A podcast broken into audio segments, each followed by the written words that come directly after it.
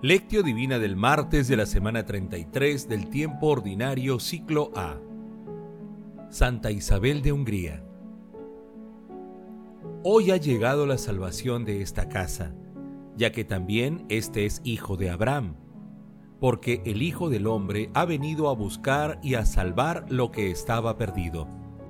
Lucas capítulo 19 versículos del 9 al 10.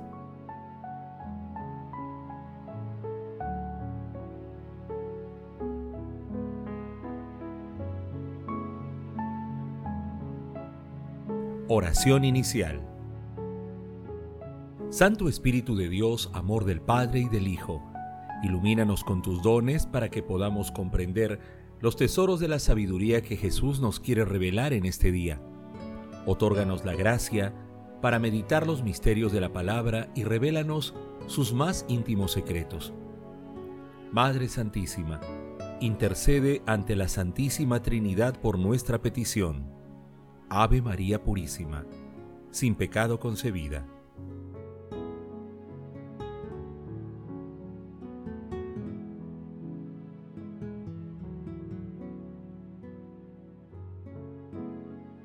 Lectura. Lectura del Santo Evangelio según San Lucas capítulo 19, versículos del 1 al 10.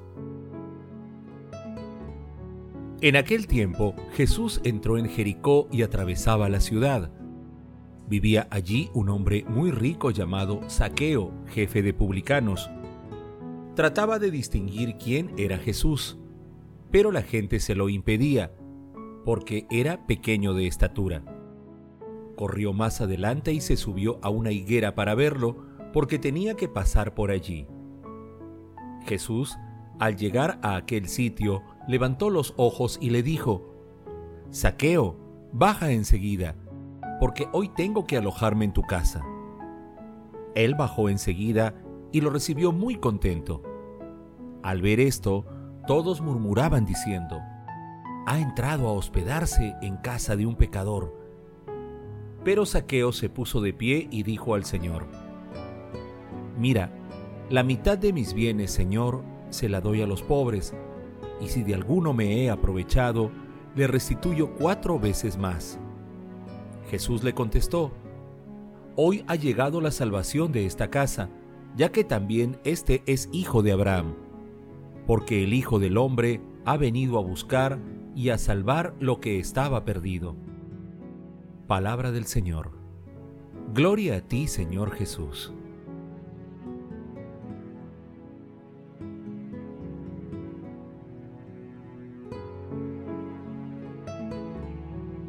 Santa Isabel de Hungría fue una princesa que nació en 1207, hija del rey Andrés II y de Gertrudis, en el castillo de Sarospatak al norte de Hungría. Isabel murió a los 24 años en 1231. Fue canonizada por Gregorio IX en 1235 por ser un modelo admirable de donación completa de sus bienes y de su vida entera a favor de los pobres y de los enfermos. El pasaje evangélico de hoy se encuentra luego del texto sobre el ciego de Jericó que meditamos ayer. Ambas lecturas se ubican en la última etapa del camino hacia Jerusalén, en la que Jericó fue la última parada antes de llegar a la ciudad santa. Jericó era una ciudad rica y muy importante, ubicada en el valle del río Jordán y que controlaba la entrada a Jerusalén. Jesús llegó a Jericó seguido de mucha gente, entre la multitud estaba Saqueo, cuyo nombre significa justificado. Él era el jefe de los publicanos que eran considerados traidores a la patria, ya que trabajaban para el imperio romano. En este escenario, Saqueo, despreciado por la gente, busca a Jesús. En medio de la ciudad se produce el encuentro misericordioso de Jesús con Saqueo, quien no tenía la conciencia tranquila y, enterado de la llegada de Jesús a Jericó, buscó la manera de verlo y conocerlo. Pero la muchedumbre y su baja estatura lo impedían. Sin embargo, dando una lección de perseverancia y dejando de lado los prejuicios, corrió y se subió a una higuera para ver pasar a Jesús. Jesús le indicó el deseo de hospedarse en su casa. Saqueo se alegra por ello y se convierte de corazón, anunciando el compromiso de dar la mitad de sus bienes a los pobres y reparar con generosidad a los que había defraudado. Y mientras la gente ve en saqueo a un pecador, Jesús ve a un hijo de Abraham. Mientras el egoísmo margina en función de prejuicios e intereses personales, Jesús se acerca y abraza a quienes se sienten perdidos o son considerados como tales.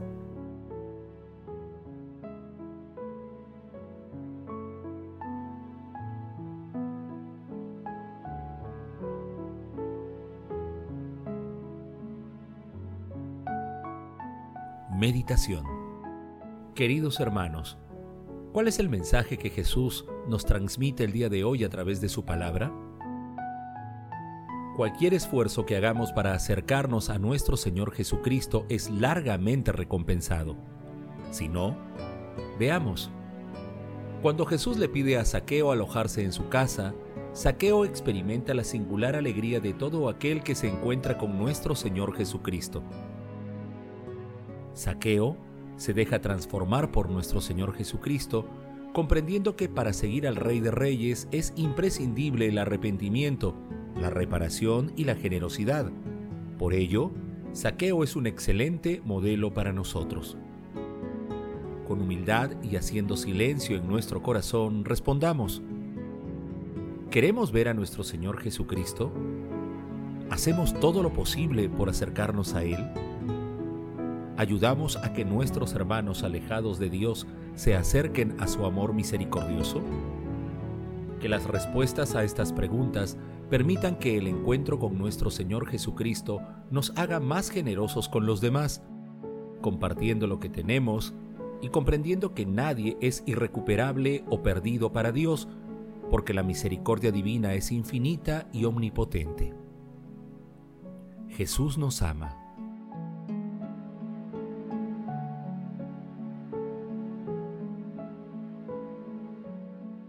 Oración.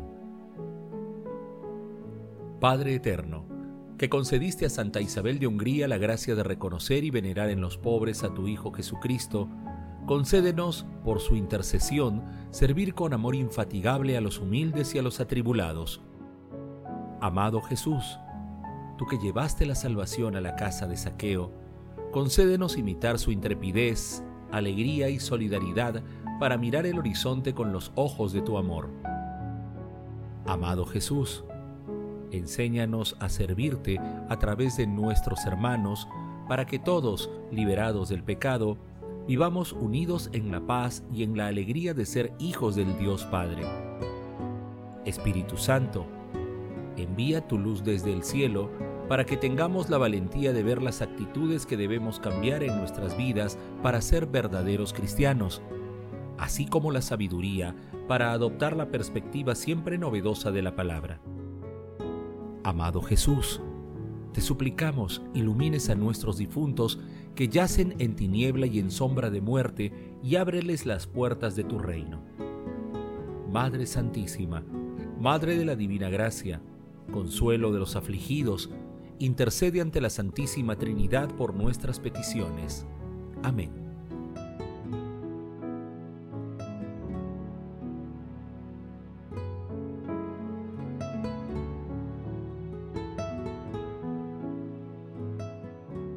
Contemplación y acción. Hermanos, contemplemos la misericordia de Dios a través de un escrito de Dionigi Tetamansi. Saqueo, de una manera secreta y sin ser consciente de ello, se ve impulsado por la necesidad de emprender un camino espiritual de conversión, por una especie de instinto de libertad que le conduce hacia el Señor. Pues bien, esta es la historia de cada uno de nosotros, porque Dios nos atrae así mucho antes de que esto aflore en nuestra conciencia. El Señor suscita en nosotros el deseo de buscarle, pero a nosotros se nos pide que mantengamos despierto este deseo y que lo alimentemos. Hay un trabajo espiritual que debemos hacer nosotros. Se trata de un compromiso interior absolutamente personal que no podemos relegar en otros. Saqueo atestigua precisamente esta responsabilidad personal de una manera espléndida. En su caso, el deseo de ver a Jesús no es un simple sentimiento que se quede contraído en lo secreto de su corazón, sino un impulso que conquista la voluntad y la conduce a tomar decisiones decididas y valientes. La escena cambia de perspectiva en este punto. Ahora es Jesús quien toma la iniciativa. El origen del cambio está en el misterioso encuentro de dos miradas, la de Saqueo y la de Jesús. La mirada de Jesús es una mirada que salva. En este sentido, ¿podemos desear algo más precioso y decisivo en la vida que ser mirados por Jesús? Es cierto, Cristo nos mira. Ahora bien, nosotros también debemos mirarle. La mirada de Cristo es una mirada de amor, comprometedora, que espera respuesta. Una sola respuesta, la del amor. Es cierto, Cristo nos mira. Así, y sólo así, se nos da la posibilidad de mirarle y esto nos llena el corazón de una alegría conmovedora y de gran esperanza. Señor, estamos dispuestos a seguirte y nos comprometemos a abrir nuestro corazón a tu amor, porque tu mirada penetra nuestros corazones y origina un nuevo renacer en nosotros. Amado Señor, nos comprometemos también a escucharte más a través de la lectura orante de tu palabra. Glorifiquemos a la Santísima Trinidad con nuestras vidas.